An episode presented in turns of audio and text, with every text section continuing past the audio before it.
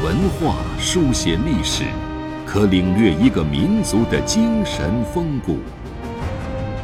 用文字镂刻古今，足以把先贤智慧遗绝孙谋。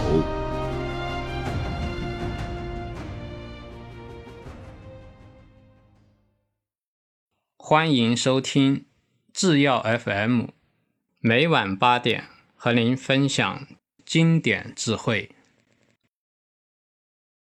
大家好，前面两期啊，我们都是谈到教育的事情。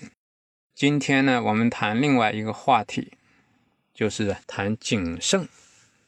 俗话常说啊，“小心驶得万年船”。古人也讲啊，“慎终如始，则无败事”。这都是告诉我们呢，做人做事一定要谨慎。今天我们学习的内容啊，是《群书治要续编》《宋书》。《傅亮传》当中的一段精华，这是出自傅亮所作的《衍圣论》这一篇文章。我们先看这个经文：“大道有言，慎终如始，则无败事矣。亦曰：阔狼无咎，圣不害也。又曰：戒之用矛，何咎之有？慎之至也。大道有言呢。后面这一段话呀。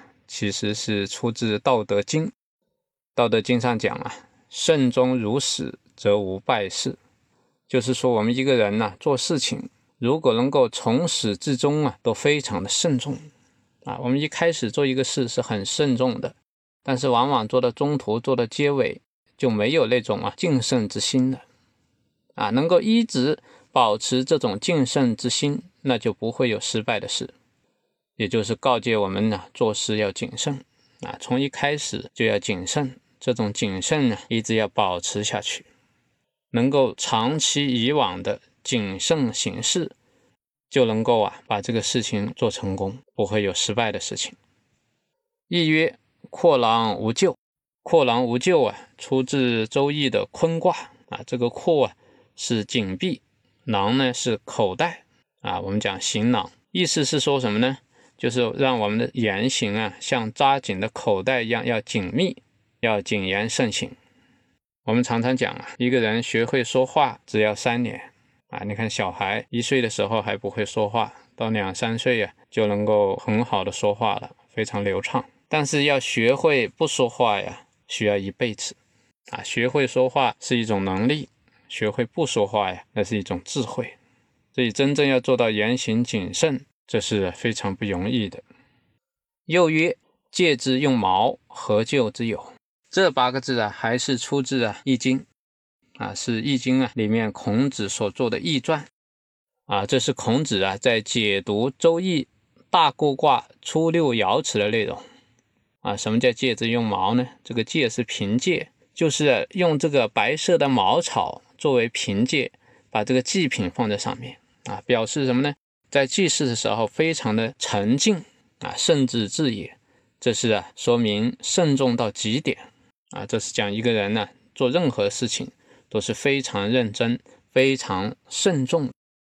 这一段话呢，出自啊傅亮的《衍圣论》。那这篇文章其实就是和我们讲谨慎的重要性啊，写的非常的好啊。全文大家可以在《群书治要续编》里面能够看到啊，在这里呢。我想和大家聊聊傅亮的故事。傅亮呢是宋武帝刘裕啊临终时期的三位顾命大臣之一啊，也是刘宋王朝的开国功臣。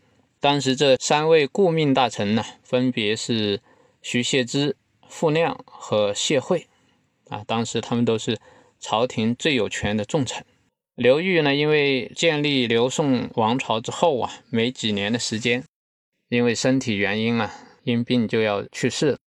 他在去世之前呢，就委托这三位大臣，让他们辅佐少主啊刘义福啊，也就是刘裕的长子太子啊。刘义福当了皇帝之后啊，这个少年皇帝啊，当时很年轻，十几岁啊。这个人应该说啊，并不是一个没有才智的人啊，他很有力气，而且啊，善于骑射啊，对音乐也很精通。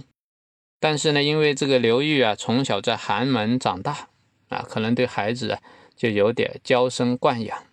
刘义福登基以后呢，整天跟工人啊游戏无度，沉溺于这个声色犬马啊，不理国政。当时呢，国家又和北魏开战，外有敌国的忧患啊，内呢君主啊又沉溺于声色犬马啊，沉溺于享乐。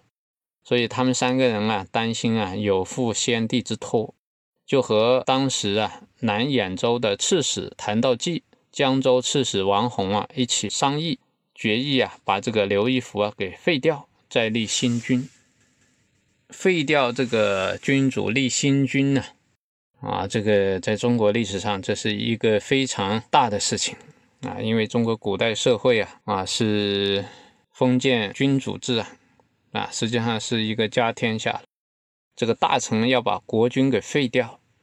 啊，在这之前呢，有一个例子，那就是霍光。啊，霍光啊，废掉海昏侯，立这个汉宣帝。啊，这个历史故事我们都知道。但是霍光啊，实际上最终也没有得到一个非常好的结果。啊，霍光一去世，他全家呀都被汉宣帝给杀掉了。啊，这一个历史事件呢，可以说。和西汉时期啊，霍光废立君主啊，有一点类似。后来这几个大臣联合，为首的是徐谢之啊，他们就以这个皇太后张氏的诏命啊，以他的名义啊，废掉了刘义府啊，立了刘裕的三儿子刘义农为帝啊。这个刘义农啊，就是后来的宋文帝啊，成就了刘宋的元家之治啊，应该说还是一位比较有作为的君王。啊，应该说他们这个废立君主啊，这件事情从后来的结果来看啊，的确是有益于国家的。但是呢，他们在废立君主的时候啊，做了一件事情啊，甚至于啊超过霍光了，就是他们把这个刘义福和刘义增啊，这个刘义增就是刘裕的二儿子，这两个儿子都杀了。啊，因为什么呢？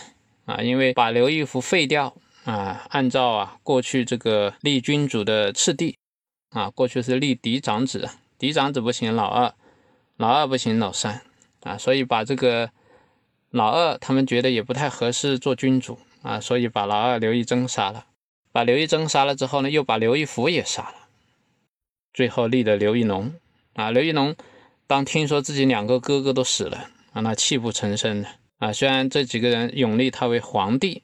但是对这几个人呢，那可以说是心里面非常的慰藉，所以他当了皇帝不久啊，就把这三位大臣给处死了，啊，这是刘宋初年啊一个非常重要的政治事件啊，对刘宋王朝后面的影响其实也很大，啊，你看傅亮做了这一篇《衍圣论》啊，但是他在处理这个事情的时候啊，还是非常的不够谨慎。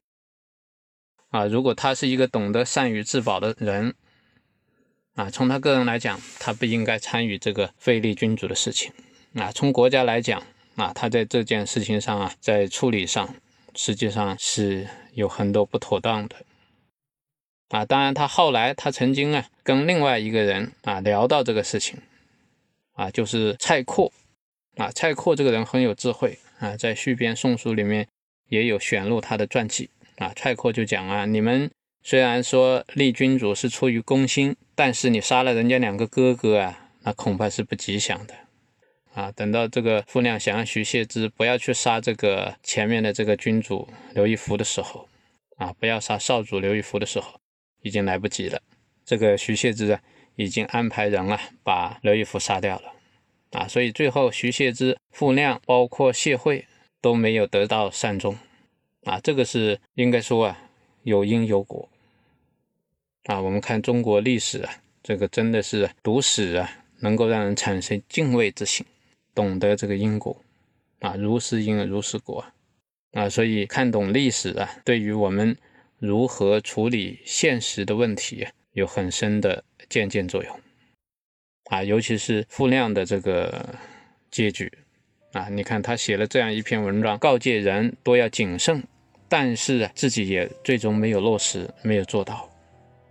哎，可见，一个人真正要在生活中做到谨言慎行啊，是非常不容易的。啊，我们学了这一篇文章啊，也希望我们从中能够得到一些启示，在生活当中啊，做什么事情要什么三思而后行，一定要啊时刻保持谨慎，才能够啊保全自我，也才能够保全家国。这是我们今天学习的内容，谢谢大家，我们明晚再见。